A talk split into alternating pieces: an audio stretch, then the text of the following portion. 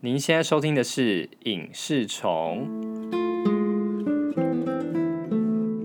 我是你们的主持人阿兰。经过几个月等待之后啊，终于等到亚森罗平的第二部的第六章，这次一样一次出了五集。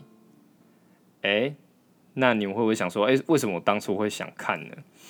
其实是因为那个欧马西亚，欧马西就是这部的主角，他的 IG，因为我追踪他，对他就是你们应该不陌生，他他就是主演那个逆转人生的那个黑人，对，那他凭借这一部得到了那个凯撒奖，就是法国可以说是法国像奥斯卡那么重要这样子。那他演的是一个很特别的看护，我相信你们应该看过，就不用多说。那我还看过他另外一部叫《最美丽的意外》，他在讲一个亲情的部分，你们可以找来看，我觉得很温暖、很可爱。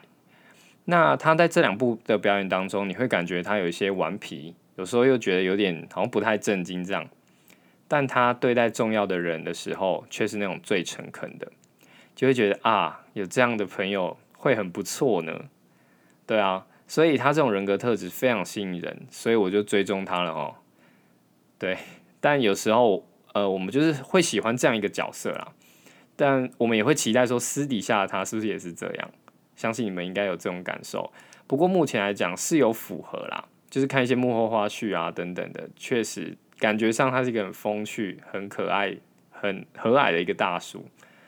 所以我觉得，哎，如果是他来诠释亚森罗平，应该真的是蛮有趣的。那我第一次认识亚森罗平这个角色，应该是国小了。那个时候，妈妈会从他学校那个借那个亚森罗平的小说回来，但我现在没有很有印象啊，只知道他是类似大概是怪盗基德啊、鲁邦三世这种，就是那种很厉害的小偷，警方怎么抓都抓不到的那种。那这种角色给人一种那种亦正亦邪的感觉。他的行为是偷窃啊，但偷窃以世俗观点、普世价值上来说，确实是不正当的行为，甚至是会触碰法律的。但他却是有有某些想守护的价值，所以呢，你会不禁希望他能够成功。那这种把一个大家认为是反派的角色变成主角的剧，好像越来越受欢迎。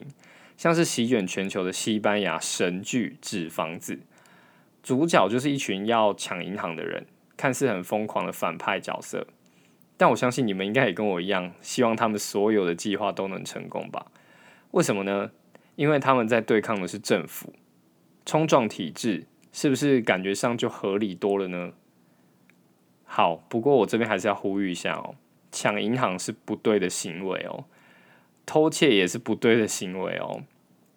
古人啊曾经说过啊，细喊逃班补啊，大喊掏康骨啦。好，这边呃解释一下哦，就是你小时候哈，如果就去摘人家的那个。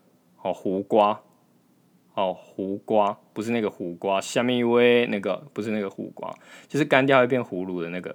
就你小时候啊，如果去偷摘人家的那个胡瓜，那长大你就会去偷人家的牛啊，知道吗？哦，所以偷窃是不对的哦。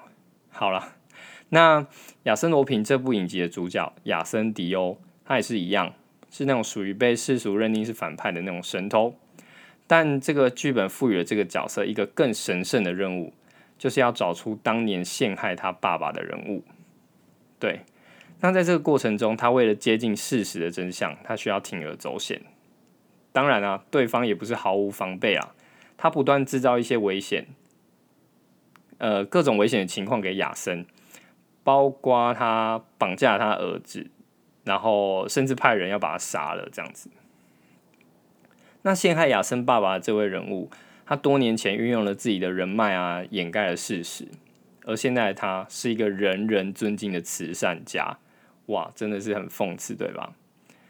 那会会让我联想到，就是现实社会中一些伪善的人哦，他拥有非常多的资源，但他人前人后，表面上媒体可以塑造他是一个很形象正面的人。但私底下，他可能用了一些不正当的手段来取得更多的利益。我想这部影集某种程度就是想批判这样的人这样的现象。而主角亚森迪欧，他是一位亚森罗平的书迷，而且他对于这个角色非常痴迷，甚至书里他提到的伎俩，他都可以学以致用，很精通这样子，有点像是现代版的亚森罗平。但要记得，他不是亚森罗平哦。我知道听起来可能有点拗口，但我会这么说，是因为在网络上有看到一些书迷，就是会觉得说这个网剧并没有完整的呈现书中亚森罗平的精神等等。我不对这样的想法做评论，因为我不是书迷。只不过对我来说，这部剧啊，这部剧你可以把它看成是某个独立的角色，就是我们观众可以经历属于他的冒险旅程。在这旅程中，他遇到种种的困难，而他用他最爱的小说主角亚森罗平的各种伎俩来帮助自己突破难关。对，而且啊，没有看过亚森罗平的听众也没有关系，我也非常推荐可以去看，不会有什么看不太懂的地方。这部对我来说我很享受的，还有就是它的叙述方式，它不拖戏，剧情一直有在推进，节奏很明快，事件一件一件的发生。每件事的危险性或者是困难度也会越来越高，但不至于到说会让观众觉得没有喘息的空间，因为它中间还有一些亲子啊，还有朋友之间的互动穿插在其中。那讲到穿插的部分，它也会把过去的一些事件也会随着剧情推的推进不断的出现哦。但你可以看到一些巧思，有些是让观众了解为什么亚森他会做出这样的选择。就是过去发生过什么样的事，让他成为了现在的他，或者是说过去的某一段经历，竟然神奇的帮助他脱离了险境。OK，我这边就不说的太详细，我这集希望是一个无雷的推荐，好吗？就是无雷的分享，那希望大家可以找来看啊。对，回到过去的段落的时候啊，它都会出现一个音效。呃，我放给大家听一下。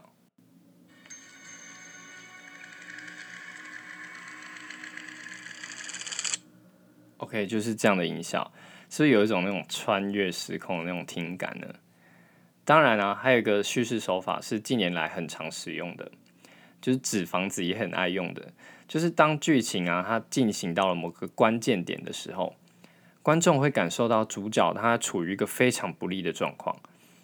感觉说这次任务应该会以失败收场了，但故事啊，他要他要带你回到几个小时之前，或是几个礼拜之前，或甚至是几个月前的对某场对话。哇，其实他们早就想过这样的情形，并且有所预备了，或是他们早就安插了什么样的人到那个敌对的阵营了，等等的。原来我们担心的状况，其实他们都想过了，而且解决的方法，他们也思考过，甚至是有所安排了。除了在故事中佩服这个角色之外，更会跳脱出来说：“哇，我真的由衷的佩服这个编剧。”这样子，所以非常推荐你们看哦。以上就是我对亚森罗平的看法。